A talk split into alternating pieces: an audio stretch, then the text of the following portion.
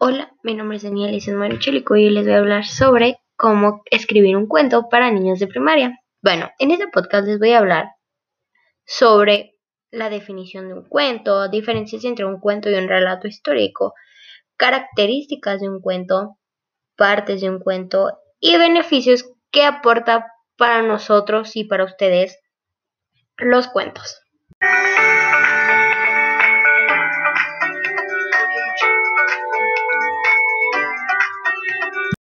Bueno, comencemos con la definición de un cuento. Un cuento es una narración corta, oral o escrita, que relata hechos ficticios con la intención de entretener, divertir o instruir al oyente o al lector. Los cuentos se han utilizado desde hace mucho tiempo con la finalidad de narrar sucesos, aventuras o proezas el éxito de un cuento, o sea, para que un cuento tenga un éxito, está asegurado que con que nos deleites y atraigas contando cosas maravillosas que nos hagan disfrutar. Los cuentos escritos utilizan imágenes para ayudar a conseguir este objetivo. Características de un cuento. Un cuento debe tener dos características principales. La brevedad omitiendo detalles innecesarios que podrían dar lugar al aburrimiento. 2. Lograr la expansión de la imaginación del oyente o lector a través de la narración. Diferencias entre un cuento y un relato histórico.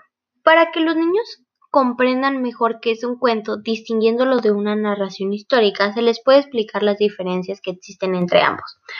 Un cuento se diferencia de un relato histórico en que el primero es una narración breve que contiene elementos imaginativos o irreales, mientras que un relato histórico escribe hechos reales y suelen ser más largos.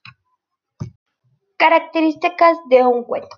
Un cuento debe tener dos características principales. La brevedad, omitiendo detalles innecesarios que podrían dar lugar al aburrimiento. 2. Lograr la expansión de la imaginación del oyente o lector a través de la narración. Partes de un cuento. Un cuento consta con tres partes principales, introducción, nudo y desenlace, a lo mismo que pues comienzo, parte central y final. Bueno, generalmente se enfoca en un tema central y un personaje principal, con algunos personajes secundarios. El tema central es lo que el autor intenta transmitir y constituye la idea central del cuento.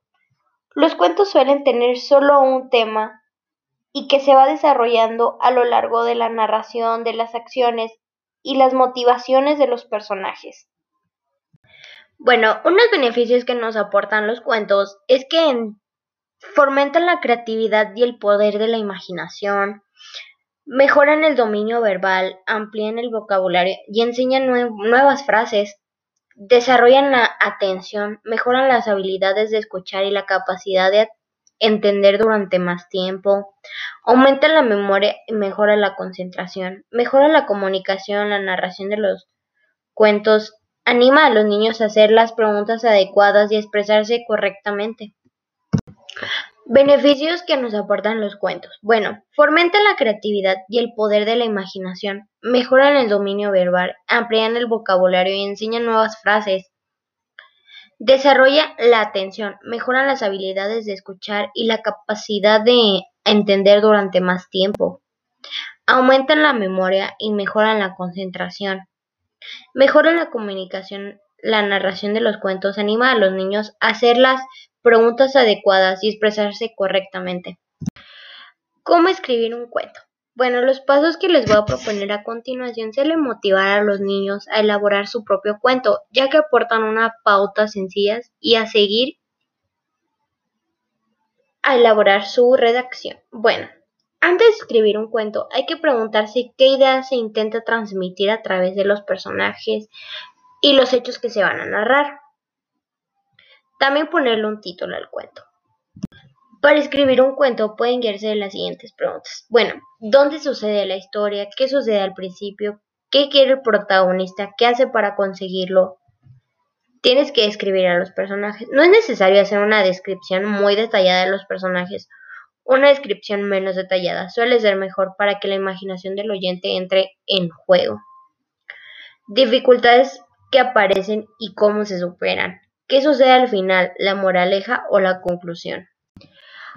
Bueno, eso es todo. Espero y que les hayan servido mis consejos para escribir un cuento.